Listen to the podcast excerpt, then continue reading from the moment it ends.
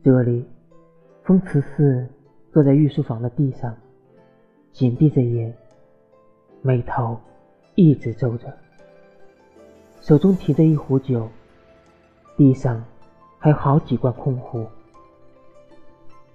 要是南宫明在场，绝对不敢相信，这发丝凌乱，眼睛下是一片青乌，下巴上生了不少青色的胡茬，整个人都透露着狠狠的狼狈。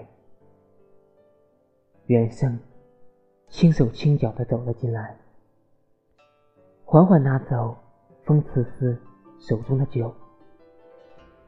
谁知，风慈寺突然一把抓住远生的手，不要走。皇上，奴才是远生。青岛不是自己想的那个人。风慈寺垂下手，还没有下落吗？没有。风慈寺抬头喝了口酒。自嘲道：“是啊，是他自己要离开的，拦不住啊。”